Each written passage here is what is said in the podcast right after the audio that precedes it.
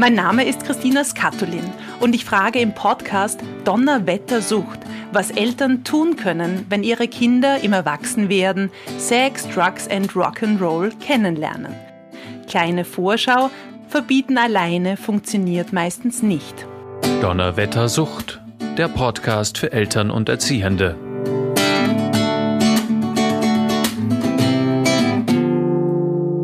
Hallo bei Donnerwettersucht.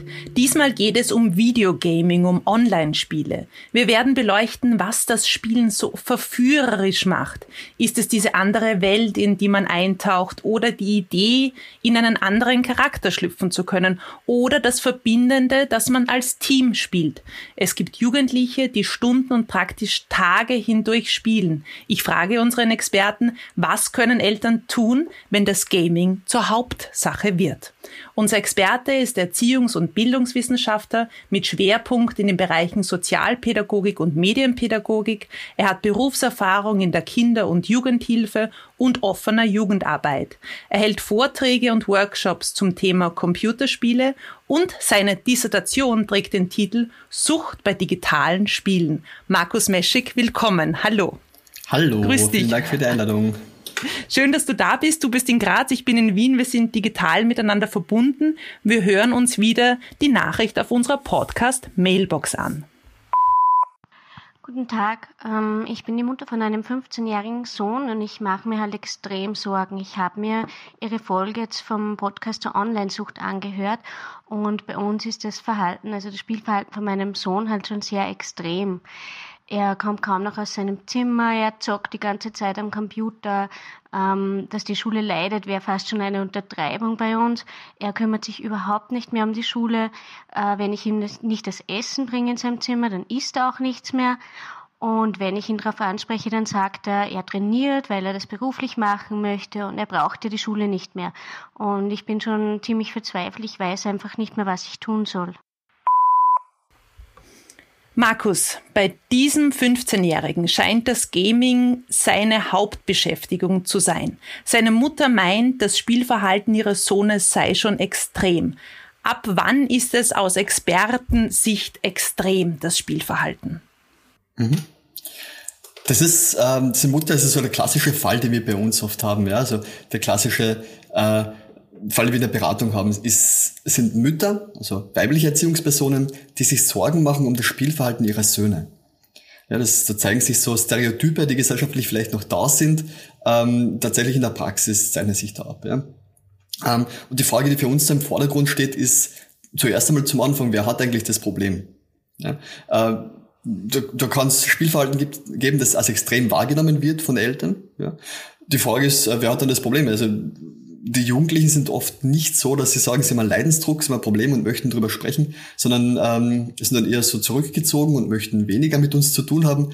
Und es sind dann öfter die Eltern, die sagen, ich sehe da Probleme, Problemwahrnehmung, ich habe einen Leidensdruck und möchte ähm, aktiv werden. Und deshalb arbeiten wir oft auch mit den Eltern in erster Linie. Weil er hat ja offensichtlich einen Spaß daran.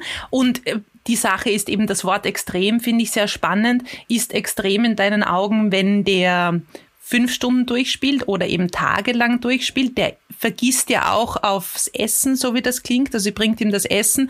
Ähm, also ab wann sollen die Alarmglocken läuten bei uns Erziehungsberechtigten? Oder sagst du, es ist eh noch nicht extrem? Wie siehst du das? Das, ist, das würde ich mir niemals trauen, jetzt aufgrund einer kurzen Beschreibung zu sagen, natürlich. Ja. Äh, da, da muss man noch mehr Informationen einholen. Ne, de facto die Zeit alleine, das kann man schon sagen, ja, ist kaum ein ausreichendes Kriterium, um zu sagen, dass es wirklich ein problematisches oder gar ein pathologisches Spielverhalten ist. Es gibt Jugendliche, die spielen ihre zehn Stunden am Tag Computer, ja. Äh, vielleicht, falls du das mitbekommen hast, äh, vor zwei Jahren hat der Österreicher die Fortnite-Weltmeisterschaft gewonnen. Und hat 1,5 Millionen Euro damit verdient, ja. Und das ist ein junger Bursche, der war damals 16 Jahre, der David Wang. Äh, und der, der spielt am Tag zehn Stunden, ja. Weil äh, der muss einfach einer von den Besten sein und der muss trainieren, der muss üben. Und das ist natürlich total legitim und gerechtfertigt, wenn er 1,5 Millionen Euro damit verdient. Ja? Und da sagt sich halt irgendwie schon, wie Problematik oder wie Sucht da irgendwo ein soziales Konstrukt ist bei uns, ja. Solange das irgendwie etwas ist, wo jemand Geld verdienen kann, so, sobald das, solange das irgendwie gesellschaftlich anerkannte Werte auch ähm, dadurch gefördert werden können, ja, ist es legitim. Wenn der jetzt in den zehn Stunden am Tag spielt und die Fortnite-Weltmeisterschaft nicht gewinnt, ja, dann sind wir vielleicht in einem Punkt, wo die Mutter eher wieder einen Leidensdruck hat. Ja? Also das heißt, dieser Kontext, dieses Umfeld muss ganz stark beobachtet werden. Und noch darüber hinaus, und das ist der vielleicht wichtigste, wichtigste Punkt jetzt, das Bedürfnis hinter dem Spielverhalten muss beobachtet werden. Spiele ich zehn Stunden, weil ich, weil ich jetzt gerade in der Pandemie mit niemandem Kontakt haben kann von meinen Freundinnen und Freunde und weil ich da irgendwo meine Freunde triff, soziale Kontakte habe, weil ich da Bestätigung erleben kann, die jetzt gerade einfach sonst sehr schwierig bekomme. Oder spiele zehn Stunden, um mich abzulenken von negativen Gefühlen, die vielleicht gerade da sind, auch in der Familie. Aber wissen das die Jugendlichen? Spüren die Jugendlichen, warum sie spielen, wenn du die in der Beratung fragst? Das ist eine sehr gute Frage. Ja. Äh, na, ich würde sagen, die meisten na. Also einen Jugendlichen zu fragen, warum spielst du, da geht es ganz oft einmal darum, also da kommt man die Frage, was Spaß macht, ja, ist die Antwort. Wenn ein Jugendlichen fragt, warum spielst du, ist die Antwort immer, weil es lustig ist, was Spaß macht. Und äh, ist ja legitim, ich kann von keinem 12, 13, 14, 15-Jährigen verlangen, dass er oder sie so reflektiert ist, dass sie wirklich äh, Gefühlslagen, die komplex sind oft, äh, in Worte fassen kann, auf Befehl. Ja. Was wir deshalb oft machen, ist, dass wir auch mit Jugendlichen Vokabular erarbeiten, um sowas zu, um sowas ausdrücken zu können erst einmal. Ja. Ähm, auf ganz basic Art und Weise oft mit, mit, ähm, mit Eigenschaftsgegensätzen, also mit einem Zettel, wo auszufüllen ist, was das, Gegenteil von traurig äh, ist glücklich sozusagen. Ja? Und wo man einfach mal wirklich versucht, so in den Modus zu kommen, wo, wo Gefühle irgendwo auch äh, so kognitiv, wo es leicht ist, auf das zuzugreifen. Ja? Und das dann auch in, in Wahrheit auch leichter ist auszudrücken. Und durch diese Adjektive, die ihr arbeitet, kannst du die Motivation herauslesen? Na, aber ich versuche damit irgendwo Jugendliche so in die, in, also oder Jugendliche, die vielleicht dazu nicht in der Lage sind, einen Schritt dabei, dabei zu begleiten, äh, Gefühle besser zu formulieren und auszudrücken. Ja ähm, und dadurch vielleicht Emotionen oder, oder Bedürfnisse dahinter auszudrücken. Aber äh, es ist ja nicht immer notwendig, dass die, die betroffene Person das ausdrückt. Ja? Wenn ich sehe, dass ein Jugendlicher äh, massive Probleme hat in der Familie, Streit hat in der Familie, ganz oft ist halt, dass die Vaterfigur entweder nicht in der Familie anwesend ist oder dass es da Trennungen gegeben hat oder, äh, oder einfach alleinerziehende Mütter sind. Ja, das haben wir auch sehr oft. Ähm, und wenn es ja totale Konflikte gibt, dann muss ich jetzt nicht vom jugendlichen Herrn, dass er sagt, ich habe Stress wegen die Konflikte, sondern da kann ich genug Empathiefähigkeit zu haben, äh, um zu sehen, okay, wenn es da den ganzen Tag Stress gibt, dann wird das einfach belastend sein. Also wie soll er sich denn fühlen, außer traurig, wenn es den ganzen Tag Streit gibt. Ja? Und dann taucht er halt in die Welt ein und dann geht's ihm besser. Und ich, äh, um ein bisschen Bezug zu nehmen auch, weil die Dame hat unsere Folge mit Online-Sucht, ähm, die wir schon besprochen haben, in Nika Schof auch gehört.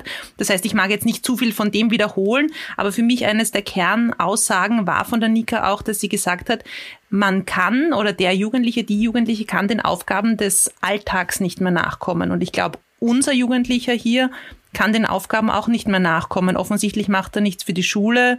Er ist jetzt nur mehr am Zimmer. Ähm, ist es dann deiner Meinung nach eine Sucht schon oder wie würdest du ihn ähm, einschätzen? Ähm, ich bin kein Diagnostiker, ich würde ich würd das äh, so gar nicht einschätzen. Ich würde nur, also wir haben ein Screening, äh, ein Screening-Tool, das wir ab und zu verwenden, ja, das aber jetzt auch kein, kein Diagnoseinstrument ist, sondern das eigentlich dazu da ist, Eltern die Sorge zu nehmen, ja, wenn sie sehen, okay, ich habe äh, ich hab da kaum, kaum genug Punkte, als dass ich sagen könnte, mein Sohn ist wirklich süchtig. Ja. Und das ist unser Hauptzugang, dass wir Eltern Sorge nehmen wollen ja, und, und Druck rausnehmen wollen. Wenn es wirklich so ist, dass Jugendliche, so wie in dem Fall jetzt, ähm, wirklich sehr exzessiv am Computer Zeit verbringen, ja, dann arbeiten wir oft auch mit den Jugendlichen selbst und müssen aber erst einmal Kontakt aufnehmen. Ja. Und den Kontakt zu einem jemanden aufzunehmen, der sagt, er oder sie hat kein Problem, ja, ist oft schwierig. Vor allem als Sozialarbeiterin, die dann vielleicht dann noch nicht unbedingt positiv besetzt ist in der Familie. Ähm, und was wir deshalb oft machen, ist, dass wir den Kontakt direkt in den Spielen aufnehmen. Das heißt, wir haben Accounts zu so ziemlich allen bekannten größeren Online-Games und ähm, bieten einen Erstkontakt im Spiel an. Das ist jetzt nicht so, dass wir Online-Beratung machen in dem Spiel, sondern da geht es wirklich nur darum, die Jugendlichen ein bisschen die, die ähm, Sorge zu nehmen, dass wir jetzt an die Sozialarbeiterinnen sind, die keine Ahnung haben von dem Medium und die dann vielleicht mit erhobenen Zeigefinger sagen, du, du, du, du spielst schon zu lange heute oder so. Ganz genau. Ja. Dann kann man deine Mutter, die, der arme Mutter leidet unter dem Spielverhalten. Ja. Das heißt, ihr seid dann Teil des Teams des Gaming-Teams. Des Gaming-Teams oder wie, wie kann ich mir das, das vorstellen? Das ist der Wunsch, ja. Äh, meistens passiert es alleine, also dass halt mit der, der Jugendliche mit uns alleine spielt. einfach ein bisschen abtestet oft, was ist das für eine Person, was will die von mir. Es ist manchmal auch sehr awkward, ja. Ich möchte nicht sagen, dass es immer super gut funktioniert. Das ist ein Zugang, den wir haben, der funktioniert manchmal gut, ja. Dass der was meinst du mit sagt, diesem Wort? Komisch, meinst du? Awkward, ja, eigenartig, ja. okay. Also das fühlt sich dann für uns auch manchmal komisch an. Also wir spielen, wir haben halt den, den, den Wunsch, dass wir jetzt ein mit dem Jugendlichen ein bisschen in Kontakt treten können, dass wir ein bisschen die Sorge nehmen können und ihnen sagen können, hey, komm doch mal mit zu uns, mach deiner Mutter von mir aus den Gefallen und sprechen wir das einmal aus, was in der Familie da ist. Und äh, dem Jugendlichen, der will eigentlich nur spielen, ja, der denkt sich, was, was will der da jetzt von mir? Und äh, das kann manchmal zu Situationen führen, wo einfach viel geschwiegen wird und die seltsam sind, ja. Vor allem, wenn die Jugendlichen nicht so zugänglich sind. Mir wurde im Vorfeld erzählt, wie ich mich auf unser Gespräch vorbereitet habe, dass du in der Spielsuchtberatungsstelle eben tätig bist. Wie kann man sich deine ähm, Arbeit so vorstellen? Einerseits eben, dass du mit den Jugendlichen ähm, in Kontakt trittst über die Spiele, aber wer kommt zu euch? Wie, wie funktioniert das? Also, wie gesagt, zu uns kommen hauptsächlich äh, also sowohl Eltern als auch Fachkräfte in der sozialen Arbeit. Ja, das sind unsere beiden großen Zielgruppen. Und wenn zu uns Eltern kommen, dann kommen hauptsächlich Mütter, die sich Sorgen machen um das Spielverhalten ihrer Söhne, wie bereits gesagt. Ja. Und äh, da arbeiten wir dann mit der Person, die wir, die mit uns arbeiten möchte. Ja, also wir arbeiten man meistens mit den Müttern, muss man sagen, weil die Söhne dann oft so eher zurückhaltend sind und zurückgezogen sind. Und dann schauen wir uns an, wo ist eigentlich das Problem, wer hat das Problem und wozu dient das Problem? Und das ist nämlich eine, eine dritte Frage, die vielleicht irgendwie schräg klingt, ja. Aber wir haben die Erfahrung gemacht, dass jedes Verhalten in der Familie, oder sagen wir so, dass es kein Verhalten gibt, das sinnlos ist. Und ganz oft ist so dieses, dieser Vorwurf an, an die Kinder auch, diese sinnlose Zeitverschwendung, ja. Was du da machst, ist total sinnlos. Und was wir aber wissen, ist, dass dieses Sinnlose, unter Anführungszeichen, bei Kindern und Jugendlichen ganz viele Bedürfnisse erfüllen kann und überhaupt nicht sinnlos ist, ja. Das sind soziale Bedürfnisse, das sind Anerkennung, die da, die da befriedigt wird. Und in einem größeren Rahmen erfüllt es auch in der Familie oft Zweck und Sinn. Ja?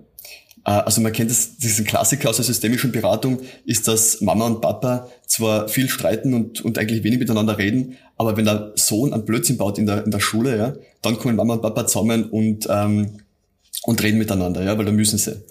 Das heißt, für den Sohn ist es ein totaler Gewinn, wenn er möglichst viel Blödsinn baut, weil dann streiten Mama und Papa weniger was, was auch das, das Spannende ist, weil du gesagt hast, so in, in der Gruppe zu sein. Wie kann ich mir das vorstellen? Du hörst heraus, ich bin jetzt nicht so die Gamerin, ich kenne mich da nicht so aus.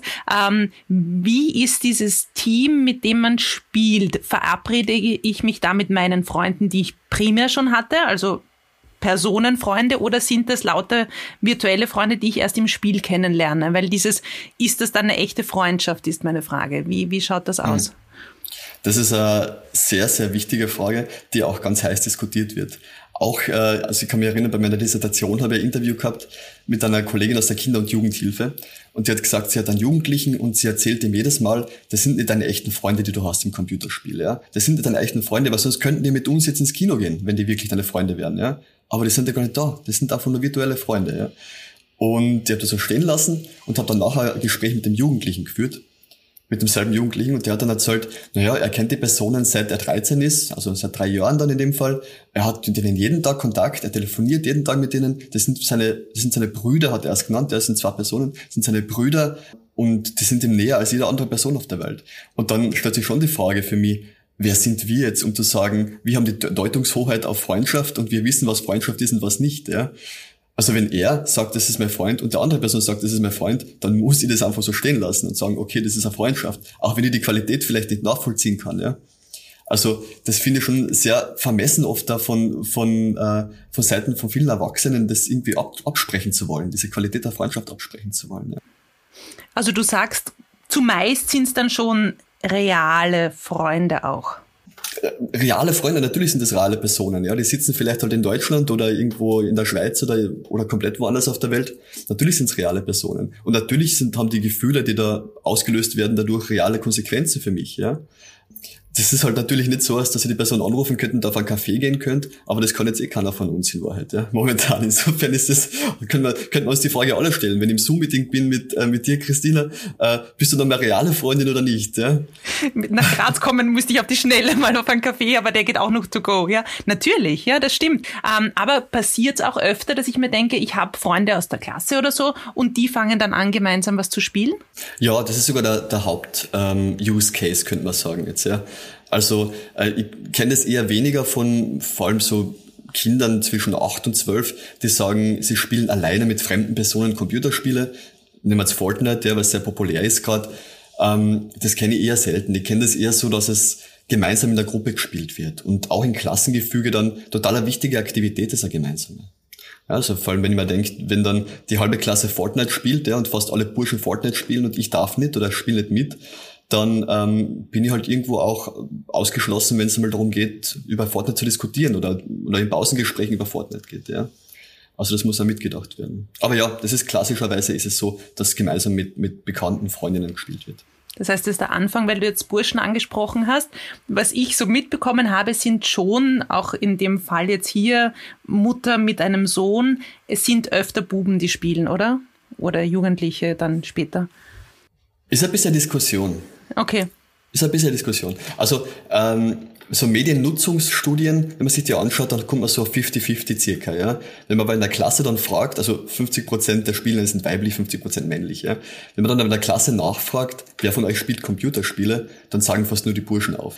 Aber auch, weil sich kaum weibliche Personen als Gamerinnen identifizieren wollen, weil es irgendwo mit einem Stigma besetzt ist. Dadurch, dass es so starkes Männerthema ist, ja, tun sich dann Mädels, und das ist äh, jetzt nur eine Mutmaßung von meiner Seite, ja, tun sich Mädels oft schwer, das, das äh, so auch sich, sich zuzugestehen, ja, dass sie Gamerinnen sind. Das ist so, als, als würde man sagen, äh, ich bin Fußballerin, ja. Es ist auch so stark männlich besetzt, dass es wird eh ein bisschen besser momentan, muss man sagen, ja, aber dass immer noch Mädels so, äh, wenn sie Fußball spielen wollen, hören, hier magst nicht lieber Volleyball spielen oder magst nicht lieber Gymnastik machen oder so, was total absurd ist natürlich, ja aber das ist, glaube ich, auch ein, eine, eine große Geschichte, dass eben die Mädels da nicht so für voll genommen werden, wenn es ums Gaming geht, so wie du es beschreibst. Auch in den Communities selbst, ja. Also auch in den, äh, in den in Schulklassen, das ist so, wenn, wenn ein Mädel sagt, sie, sie spielt Computerspiele, dann wird es halt oft abgewunken von den Burschen, ja. Weil es ist schon so eine Domäne, die die Burschen für sich halt irgendwo auch, auch jetzt haben und wo ich das Gefühl habe, die möchten sie es halt nicht unbedingt immer gern hergeben, ja. Und das führt dann oft dazu, ja, zu Situationen, die unschön sind. Also zu, zu, einer, zu einem Frauenhass, der dann oft in manchen Spielen auch da ist, der zum einen Frauen die Möglichkeit verwehrt, an diesem Spiel teilzunehmen, zum anderen auch wirklich gesellschaftlich für mich problematischer ist. Ja. Mhm. Ähm, gehen wir wieder zurück zu unserem Burschen. 15 sitzt nur im Zimmer, die Mutter weiß nicht, was sie tun soll was würdest du ihr aus Expertensicht raten? Was soll diese Mutter jetzt machen? Also ich würde erst einmal schauen, ähm, seit wann ist dieses Verhalten da? Ja? Seit, seit wann ist ihr das aufgefallen? Ist irgendwas in der Familie passiert, was das vielleicht verstärkt hat? Dass man vielleicht erst einmal nach Gründen schaut, ja, oder nach, nach, nach Ursachen schaut und danach schauen wir nach, wie wir, ähm, wie wir kon konkret damit umgehen können. Ja? Und wenn das so sein soll, dass der Jugendliche ähm, jetzt wirklich seit Wochen keine positiven Erlebnisse mehr gehabt hat, außer in diesem Spiel, dann, und das ist, äh, klingt, jetzt vielleicht banaler als es ist, dann würde es anbieten, dass wir es schaffen, ein Setting zu schaffen in der Familie, wo der Jugendliche Spaß haben kann. Außerhalb vom Computerspiel, ja. Und das ist jetzt nicht so leicht, weil es ist, äh, weil Videospielen ist, ist sehr, sehr lustig, ja, für viele Betroffene. Äh, und, ähm, und da Aktivität anzubieten, die ähnlich lustvoll ist, ähnlich attraktiv ist, ist natürlich nicht einfach. Aber es zahlt sich irrsinnig aus. Und dann, und dann ähm, geht es vielleicht einmal darum, dass man gemeinsam Paintball schließen geht. Irgendwas, was für einen Jugendlichen total attraktiv ist. Ja? Jetzt nicht, um den Jugendlichen zu sagen, hey, schau mal, du kannst Paintball schießen gehen jeden Tag und das ist jetzt ein neues Hobby und äh, das auf die Richtung aufzu, aufzusatteln, sondern einfach um zu sagen, es gibt Momente in deinem Leben, wo du ohne den Computer Spaß haben kannst. Und das sind so kleine Anker, die da gesetzt werden. Und das kann in weiterer Folge totale Ressource werden tatsächlich, ja. Äh, und deswegen ist es uns wichtig, einfach so Rahmen zu schaffen, Räume zu schaffen, wo andere Art von Beschäftigung, andere Art von Bedürfnisbefriedigung, könnte man jetzt auch sagen, ja, äh, möglich ist. Wenn diese Mutter jetzt, ähm, sagen wir, die hat jetzt uns einmal angerufen, jetzt schafft sie aber nicht das alleine oder mit einer liebevollen Beratung zu managen. Was kann die dann tun, wenn der einfach nicht mehr aus dem Zimmer rauskommt? Das, da wird es dann natürlich kritisch. Also wenn sie wirklich sagt, das ist ein Jugendlicher, der sich körperlich äh, massiv äh, vernachlässigt selbst und emotional vernachlässigt, der nicht mehr reagiert, dann wird es natürlich äh, erst einmal der Weg zur Kinder- und Jugendhilfe gehen und der Kinder- und Jugendhilfe wird dann äh, entscheiden, ob sie das mit, einem, mit, einer, mit einer Einweisung, äh, das wird sicher über, überlegenswert sein, ja. Aber da reden wir von einem Fall, der, der fiktiv jetzt wahrscheinlich ist. Ja, nein, ist, nur immer nach, spinnen wir es ja, weiter, ja. Ja, ja, spinnen wir es weiter. Ja. Aber oh, das ist ein Fall, der, der ganz, ganz selten passiert, ja. Und das ist mal wichtig, wenn du als Eltern zuhören, das klar zu machen. Unsere Mutter, die uns da angerufen hat, bei der ist es, das Gefühl ist ein, Gefühle sind immer relativ und sie spürt, für sie ist es extrem. Das heißt, ihre Art und Weise, sich jetzt da zu melden bei euch, bei anderen Vereinen, ist das richtige Verhalten, damit die Eltern auch sozusagen ein Okay haben, sich ähm, zu melden. Es ist vollkommen in Ordnung, wenn Menschen sich sorgen, dass sie da aktiv werden. Ja? Also es ist sogar gewünscht und gut und in der Erziehung ein total wichtiger Punkt. Ja? Also alles andere würde ja würde ich äh, laissez-faire und fast schade finden. Ja? Also wenn ich einen Leidensdruck habe und aktiv wäre, dann ist es der richtige Zugang. Und wenn sich dann Mütter so an uns wenden, dann finde ich das super, dann freue ich mich darüber natürlich. Ja?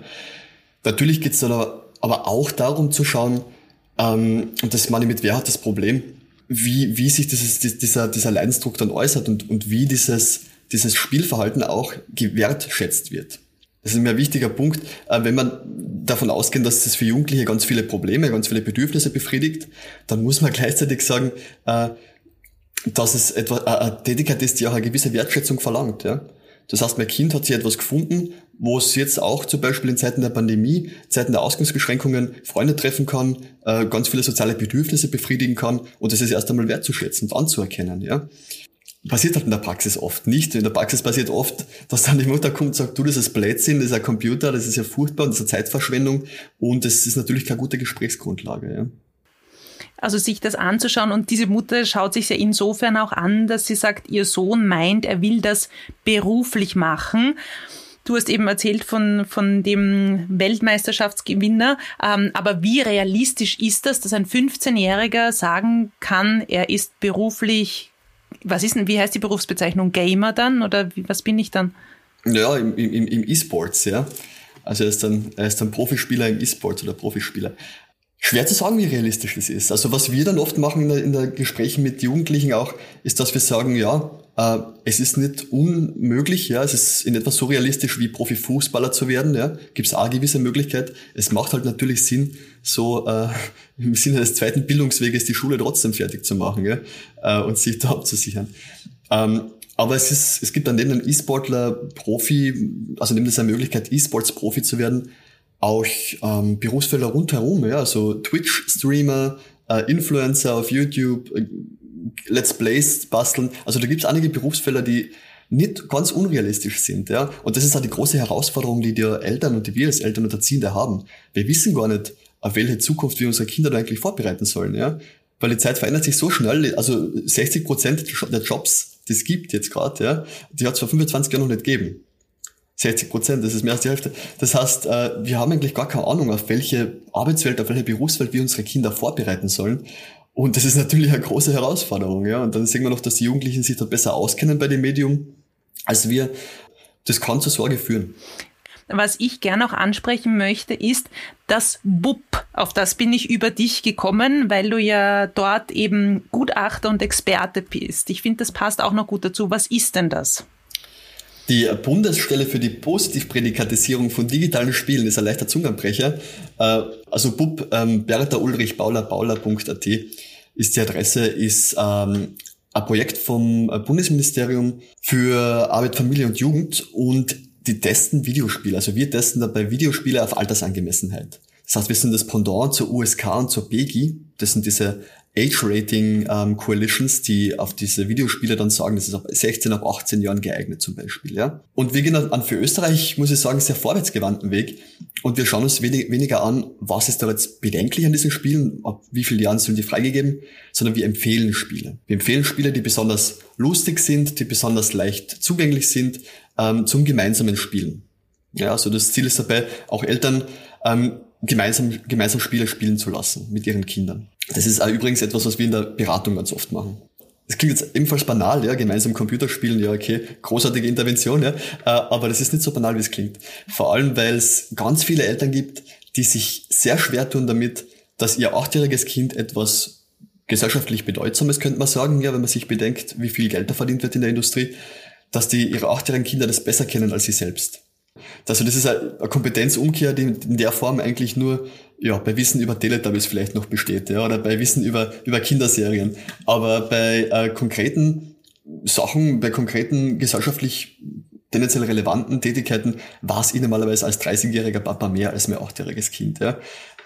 Aber da, da kann es sein, dass es wirklich das Kind da was besser kann. Und da haben wir schon mehr als einmal erlebt, dass Familien sich da schwer tun und in die Abwertung gehen und dann sagen, bah, das ist ein Blödsinn da, was du da machst und, dann, und, dann, und das machst den ganzen Tag. Und, äh, und das ist dann wieder natürlich wenig, wenig zielführend, wenn ich mit einem Kind ein Gespräch haben möchte. Das heißt, wenn wir gemeinsam spielen, müssen wir ein richtiges Spiel aussuchen, das leicht zugänglich ist, müssen wir Eltern und weniger medienaffine Personen, es sind ja nicht alle Eltern wenig medienaffine, weniger medienaffine Personen das äh, gut erklären und gut vorbereiten und wir müssen einen guten Rahmen finden dafür.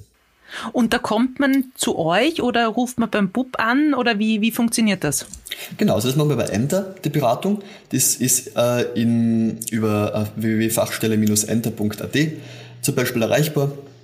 Und ähm, da melden sich Personen meistens über Mail oder rufen an. Wir machen einen Termin aus, äh, haben ein Erstgespräch, das ist alles kostenfrei, das ist von der Stadt Graz gedeckt, das Angebot. Und wir klären einmal ab, wie bereits gesagt, wo, wo da Schwierigkeiten sind, wer da Schwierigkeiten hat und überlegen dann gemeinsam, wie wir ein Konzept aufstellen können, ein Erziehungskonzept aufstellen können, das im besten Fall gelingender ist als das, was zuvor zur Anwendung gekommen ist. Und ein Teil dieses Konzepts kann auch sein, dass man gemeinsam Spiele spielt. Und, und dann, äh, dann spielen wir einmal am Tag zwei Stunden oder wie ist dann die ist Realität? Na, die Realität, äh, wenn ich keine Lust habe, als Elternteil Computerspiele zu spielen und keinen Spaß dran habe, dann muss ich mich nicht zwingen dazu. Das ist eine furchtbare, furchtbare Vorstellung. Ja. Aber ich muss mich, und das finde ich schon, für das, was mein Kind gern macht, interessieren. Und auch Zeit dafür aufbringen für das, was mein Kind in seiner Lebenswelt erlebt. Ja. Und da macht schon Sinn, dass man sich einmal einen gemeinsamen Abend ausmacht. Ja. Dann sagen wir am Freitagabend von äh, sechs bis acht machen wir das gemeinsam, machen einen Spieleabend bereiten das voll nicht vor, kaufen vielleicht auch noch äh, ein bisschen Snacks ein oder, oder machen sie wirklich einen schönen Abend, einen feinen Rahmen und das spielen wir gemeinsam, ja. Das ist für viele Eltern eine große Überwindung, für ein, ein großer Kampf, für viele Mütter, die sagen, äh, ich habe mein Kind jetzt zehn Jahre zugeschaut dabei oder acht Jahre zugeschaut dabei, wie es Computer spielt, habe es immer gehasst, ja, und jetzt muss ich es selber machen auch noch. Es war immer ein Streitpunkt dafür, jetzt muss ich es selber machen. Äh, das ist nicht so, äh, nicht so banal dann oft, ja, also das sind echt äh, die Mütter leiden da oft da vorher drunter und müssen sich da wirklich diesen, diesem Gefühl der Abwertung, das sie das gegen, dem Medium gegenüber haben, oft auch stellen. Ja? Das heißt, es ist nicht so banal, wie es klingt. Aber Nein, das glaube ich. Es ihnen dann, den Müttern? Manchen schon, manchen tatsächlich, ja. Wenn man das richtige Spiel erwischt, dann äh, habe ich ja schon erlebt, also wir machen das oft auch begleitet, ja, dass wir, dass wir die Spielsitzung begleiten habe ich es oft erlebt, dass die Mütter wirklich lachen und einklatschen mit ihren Kindern und das ernst meinen. Und nicht nur, um den Kindern ein nettes Erlebnis zu bescheren, sondern einfach wirklich, um zu sagen, wow, das hat Spaß gemacht einfach. Ja. Das ist ein schönes Bild. Du, was ich ansprechen möchte noch, Markus, ist, wie ist das denn mit dem Geld ausgeben? Weil viele Spiele sind da gratis und jetzt hat mir im Vorfeld, wie ich erzählt habe, das, das Interview machen wir heute und wir sprechen miteinander und da hat mir ein, ein befreundeter Vater gesagt, ja, ja, und dann kauft man dort ein Kostüm und das und diese Fähigkeit für den Charakter und dessen Kind gibt ganz schön viel ähm, Geld aus. Der Jugendliche in dem Fall auch mhm. wieder. Ist tatsächlich keine Seltenheit, ja. Ähm, dass da viel Geld ausgeben wird, ist ein Punkt. Noch interessanter finde, noch wichtiger finde ich, wer gibt viel Geld aus, ja? Und wenn ich in einer Schulklasse frage, und das ist etwas, was ich wirklich, äh, das ist, passiert jedes Mal fast, ja, wenn ich frage, wer hat am meisten Geld ausgegeben in Fortnite? Das frage ich fast immer. Ja. Dann stehen immer ein, zwei Personen auf und lachen und sagen, ja, ich habe so viel Geld ausgegeben. Und die haben dann halt oft mit zwölf Jahren vier, fünf, 600 Euro ausgegeben. Ja. Also schon relativ große Beträge für einen Zwölfjährigen, muss ich sagen. Ähm, und das sind immer so Konzentrationen auf einige wenige Personen. Das finde ich spannend, ja. Also da wird Geld ausgeben, aber es geben nicht alle gleich viel Geld aus. Nicht jeder kauft sich um 20 Euro im Monat Kostüme und Skins, also diese, diese Kosten, äh, diese äh, kostenpflichtigen Inhalte, die keinen Spielvorteil bringen, sondern nur etwas toll ausschauen, wie bei Fortnite. Ja, dann hat man so ein blaues Kostüm oder schaut aus wie der Captain America oder wie immer, ja. Aber das ist ja meistens dann nicht das Geld der Kinder, sondern das ist ja nicht das Geld von den Großeltern, das man für vielleicht was anderes ausgibt. Das sind dann doch die, müssen nicht immer Kreditkarten hinterlassen werden, dann von den Eltern auch? Oder wie, wie, wie läuft das so? Das wäre sehr schön. Das wäre sehr schön, wenn das, wenn das immer gemacht werden müsste. Ja. Ähm, de facto ist es so, dass es ganz viele Möglichkeiten gibt für Kinder, diese, ähm, dieses entweder ohne Konto zu besitzen, das zu kaufen, oder ohne Kreditkarten der Eltern. Ja, viele Eltern machen das mit der Kreditkarten ja, und lassen sich da breitschlagen.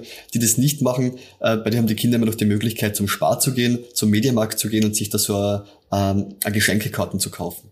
Ja, also das findet man bei der Kasse von Billa fast überall jetzt mittlerweile. Ja. Mittlerweile ähm, habe ich es jetzt auch gesehen, ja, genau. Genau, genau. Es fällt auf, ähm, man kann es um bis zu 100 Euro ähm, so Geschenkekarten kaufen, je nachdem bei welchem Anbieter. Und ähm, rubelt da diesen Code frei, gibt den ein und hat das Geld dann praktisch auf dem, auf dem Account. Ja. Also es ist kein großer Aufwand, auch ohne Kreditkarten, ohne Konto das zu machen. Und das machen auch viele Kinder und Jugendliche. Ja. Grundsätzlich finde ich das in Ordnung, dass Kinder und Jugendliche sagen, sie haben Taschengeld, sie kriegen Geld von Oma und Opa und sie machen damit, was sie wollen. Ja, sicher. So, so viel möchte Kinder nicht bevormunden, dass ich sage, du kriegst Taschengeld, aber du darfst dann nur das damit kaufen. Ja. Auf der anderen Seite ist es natürlich so, dass diese Firmen wissen, ähm, wer Zielgruppe ist. Und die Firmen wissen, dass ihre Zielgruppe sehr jung ist und, und, äh, und oft Kinder sind. Ja. Und dementsprechend schaffen sie das auch Angebote zu machen, die teilweise äh, Zusatzinhalt nur einen Euro kostet. Ja großartig, total billig, total günstig, ja. Nur äh, als Kind weiß man, also Kinder haben ganz verringerte, äh, stark verringerte Impulskontrolle, Jugendliche ebenfalls noch. Und bei einem Kind, äh, wenn das Geld da ist, dann wird's ausgeben einfach, ja. Und da, damit rechnen diese Firmen halt. Das ist nur ein, kleiner, ein kleines Beispiel. Also diese Firmen äh, oder viele dieser Firmen haben teilweise sehr, sehr aggressive Monetarisierungsmethoden. Ja, und Wie sie zu Geld kommen, heißt das? Genau, also äh, bewerben ihre, ihre Ingame-Käufe also diese Käufe, die möglich sind im Spiel, sehr, sehr aggressiv. Wenn Sie mal ähm, bei einem Kind, das vielleicht Brawl Stars spielt, ja, ein Brawl Stars ist ein sehr beliebtes Mobile Game, das haben sehr, sehr viele Kinder zwischen, ja, ich würde sagen, sobald sie ein Mobile Game haben, haben sie wahrscheinlich Brawl Stars äh, momentan. Und dieses, dieses, das, also Brawl Stars ist an sich ein nettes Spiel, also das ist vom, vom Spielprinzip selbst ja nicht problematisch. Aber wenn sie davor aufstehen und aufs Handy schauen, die Kinder, dann haben sie fünf Benachrichtigungen von, von Brawl Stars, wie günstig nicht gerade dieser Kauf ist, warum man nicht einfach das macht, warum man sich nicht da nicht einschreibt, warum man nicht nur mit der Runde spielt. Und das kommt jeden Tag halt. Also im Stundentakt kommen da Benachrichtigungen. Und das ist schon sehr aggressiv. Ähm, und was, was man da als Elternteil machen kann, ist natürlich, diese Push-Benachrichtigungen können relativ leicht ausgeschalten werden. Ja, über Android übers, oder übers iOS ähm, sollten da gemacht, sollte da gemacht werden. Also ist etwas, was ich total wichtig finde, diese Benachrichtigungen auszuschalten, um zumindest der Firma jetzt nicht zu erlauben, dem Kind ununterbrochen Nachrichten zu schicken und zu sagen, hey, äh, kauft doch was bei uns. Und ähm, und es muss ganz stark mit Kind in Diskurs gegangen werden. Ja. Ähm, was es damit auf sich hat, was es mit ähm, Glücksspielmechaniken in diesen Spielen auf sich hat, die tatsächlich auch, also es gibt so Analogien von diesen Mobile Games zu klassischem Glücksspiel was es damit auf sich hat, muss ganz stark diskutiert werden. Was ich auch, worüber ich auch gestolpert bin, ist Markus Lootboxen. Bitte sag mir, was ist das? Weil ich glaube, das passt zu dieser The Thematik hier dazu. Ganz genau, das passt. Das ist so der Kern dieser Thematik. Ja. Lootboxen sind ähm, Zufallsmechaniken in ja, oft, oft kostenfreien, aber oft auch kostenpflichtigen Computerspielen. Ähm, es wird oft verglichen mit diesen Panini-Sammelbildern von Fußball. Mhm. Ähm, das kennt man, man geht zum Biller, kauft sich für einen Euro so Panini-Sammelbildern und wenn man Glück hat, ist dann der Ronaldo drin und wenn man Pech hat, ist irgendein österreichischer Nationalspieler drin oder so, ja. Ähm, jetzt ohne Nationalmannschaft, die großartig sind, höchstwahrscheinlich. Ich bin gar nicht so der Fußballfan. Ähm, genau, aber diese Option gibt's und das ist, das wird halt verglichen oft mit diesen Lootboxen. Wobei man sagen muss, da gibt's einige Unterschiede. Ja. So Lootboxen im Spiel Brawl Stars zum Beispiel ist es möglich, das zu kaufen. Da kaufen wir eine Box um zwei Euro und wenn ich Glück habe, ist ein total toller Gegenstand drin, der meinen Kämpfer stärker macht. In dem Fall ähm, halt äh, Level-Up ermöglicht für einen, für einen Kämpfer. Und ähm, wenn ich Pech habe, halt nicht. Dann ist was drin, was ich nicht brauche. Ja. Äh, und es ist natürlich unreguliert für kleine Kinder nutzbar. Und das ist natürlich schon problematisch, wenn man sagt, das sind Glücksspielmechaniken, die für kleine Kinder nutzbar sind. Ich meine, es gibt einen guten Grund, warum das ab 18 ist in Österreich. Und wenn man jetzt sagt, ab 18, wer kontrolliert das? Wer da spielt? Ähm, die Eltern. Also das ist etwas, was ebenso wie mit dieser ähm, Glücksspiel- und Lootbox-Debatte eine Verantwortung ist, die total in den privaten Rahmen zurückgedrängt worden ist. Ja? Ähm, wobei man sagen muss, ja, ob äh, Glücksspiel, würde ich sagen, ist eine gesellschaftliche Verantwortung, ja, das, das in privaten Rahmen zurückzudrängen, finde ich nicht passend, ja, da finde da gibt es Regulierungen, die notwendig sind. Ähm, dass die Eltern aber das Alter von den Spielen oder die Altersfreigabe von den Spielen kontrollieren, die ihre Kinder spielen, ja, das wird sich wahrscheinlich nicht anders ausgehen, als dass es einfach Aufgabe der Eltern bleibt. Also es ist schon im Jugendschutzgesetz ähm, definiert. Ja. Wenn wir jetzt in Wien, von Wien ausgehen, da, da orientiert sich das Jugendschutzgesetz an der BEGI, ja, also an dieser ähm, an dieser Altersvorgabe der, der BEGI, das sieht man hinten auf den Spielen oben, das steht dann ab 16, ab 18, ja. Und ähm, es ist im Jugendgesetz, Jugendschutzgesetz festgehalten, dass jugendschutzgefährdende Medien äh, äh, Kindern nicht zugänglich gemacht werden sollen oder dürfen, ja, auch von den Eltern nicht. Aber ich könnte jetzt, wenn ich jetzt äh, als Kind mir das überlege, meine Mama schaut jetzt gerade nicht äh, zu oder der Sohn, der jetzt in seinem Zimmer hockt, um, um auf die Mutter zurückzukommen, der sitzt in seinem Zimmer und der klickt halt dann einfach an, dass er schon 18 ist. Genau, das ist halt ein Klassiker. Also man muss da realistisch bleiben ja, und den Diskurs, ähm, ich finde es wenig zielführend, sagen wir so, diese, diese Altersempfehlung die, oder Altersbegrenzung, die oben steht auf den, auf den äh, Spielen, also als das Nonplusultra zu nehmen und sagen, das ist mein medienpädagogisches Konzept, dass ich mich hundertprozentig an das halte. Ja? Weil da gibt es Spieler wie Fortnite, die ab zwölf sind und da gibt es elfjährige Burschen, die äh, in der Klasse sind, wo die ganze Klasse Fortnite spielt und sie dürfen vielleicht nicht, weil die Mama und Papa sagen, na, das ist ab zwölf und du bist erst elf. Also äh, die Entwicklungspsychologie ist keine exakte Wissenschaft ja? und, ähm, und das, was, was am Tag vom elften Geburtstag oder vom zwölften Geburtstag noch wenig schädlich ist oder noch schädlich ist, ist an einem zwölften Geburtstag nicht weniger schädlich sozusagen. Ja? Also ähm, da, da würde ich schon eine Diskussionsbereitschaft haben, ja, und sagen, okay, ich sehe, das ist ab zwölf Jahren freigegeben, aber ähm, bevor ich jetzt das einfach für bare Münze nehme und sage, zwölf ist zwölf und das äh, ist in Stein gemeißelt, schau ich mir das einfach mal an mit dir. Erklär mir das Spiel einmal, sag mir mal, was du da genau machst, ähm, und ich schau mal an, wie Gewalt, wie diese Gewaltdarstellungen ausschauen. Ich schaue mal an, wie da versucht wird, Geld zu lukrieren von meinen Kindern. Und wenn ich mir da ein Bild gemacht habe, kann ich viel mündiger entscheiden, ähm, ob das jetzt ein gutes Spiel ist für mein Kind oder nicht, als wenn ich sage, das steht einfach zwölf oben und die muss es hinnehmen. Also das heißt, wie du vorher auch gesagt hast, wir sollten uns gut im Dialog befinden, so gut es halt möglich ist. Also wenn ich an unsere Mutter denke, die wahrscheinlich mit ihrem Sohn jetzt im Moment halt gerade nicht die Welle hat, wo sie das besprechen kann, ist es wahrscheinlich am einfachsten für sie. Sie meldet sich zum Beispiel bei euch, bei der Fachstelle Enter. Auf alle Fälle, auf alle Fälle. Nochmal, da wird es auch darum gehen, ein bisschen zu schauen, ähm, was ist es, was der, was der Sohn in diesem Spiel gerade braucht und sucht. Was ist das Bedürfnis, das so stark ist bei ihm, dass es nur über stundenlanges Spielen befriedigt werden kann, ja? Oder wo mag er nicht hinschauen? Was ist dieses, äh, was ermöglicht ihm das Spielen, wenn es wirklich sein sollte, dass es, äh, dass der, vielleicht gibt es schon Vordiagnosen mit Depressionen oder was auch immer, wenn es wirklich sein sollte, dass da, dass da klar ist, okay, das ist, das geht in Richtung Pathologie, dann würden wir das auch abgeben, ja. Also wir sind in der Beratung so lange dauert, bis wir, so lange wir sagen, da gibt es ein Problem. Wenn wir sagen, da gibt es jetzt eine Krankheit oder eine pathologische Schiene, die, die nicht passend ist, dann würden wir unterstützen bei der Suche nach einer geeigneten Maßnahme, also einer therapeutischen Maßnahme und begleiten dann so lange, bis die therapeutische Maßnahme anfängt. Sehr schön, dass man dann auch als Elternteil die Hand ausstrecken kann und ihr geht's diesen Weg dann gemeinsam mit, mit uns Eltern. Nicht nur mit Eltern, also auch mit, ähm, mit Jugendlichen selbst. Also wir haben jetzt zwei Jugendlichen, Jugendlichen sind 19, 20 Jahre alt, also schon fast jungen Erwachsenen, ähm, gearbeitet, die selbst sagen, sie haben ein Suchtverhalten und sie möchten das ändern. Wo wir ebenfalls sagen, wir sind jetzt nicht in der Therapie, aber wo wir das nicht im Raum stehen lassen, sondern sagen, wir begleiten sie jetzt so lang, bis sie einen Therapieplatz gefunden haben, weil wir das auch wahrnehmen wollen und anerkennen wollen, dass da ein Änderungswunsch da ist. Ja. Also das finde ich super, dass dieses Incentive da ist einmal. Vielleicht auch bei dieser Mutter hier, vielleicht sagt ihr Sohn irgendwann, es reicht mir, ich habe genug gespielt. Das wäre wahrscheinlich ihre Freude dann. Das wäre ihre Freude und das ist nicht so unwahrscheinlich, ja. Also Spontanremissionen ist der Klassiker. Da werden Jugendliche auf einmal 16, dürfen in die Disco gehen, äh, dürfen äh, Moped haben, dürfen äh, legal Alkohol trinken, ja, Sachen ausprobieren und dann gibt es jugendliche Ris äh, Risikoverhalten, das sich dann in andere Sphären widerspiegelt, ja. Dann gibt es andere Probleme. Das ist tatsächlich eh ein Argument, das oft, das man oft auch findet Jugendlichen, die viel Computer spielen, na, man erspart sich wenigstens das Thema, dass der Jugendliche betrunken heimkommt und, äh, und vielleicht mit Freundeskreisen unterwegs ist und Kontakt kommt mit äh, Substanzen, die vielleicht äh, illegal sind. Ja? Also es hat alles seine Pros und Cons sozusagen. So weiß die, die Mutter auch hier, die uns angerufen hat, zumindest äh, wo ihr Sohn gerade sich aufhält. Das auf jeden Fall. Zumindest physisch, ja. Ja, genau, genau. Markus, ich danke dir sehr für dieses aufschlussreiche Gespräch. Ich habe viel gelernt. Sehr gern.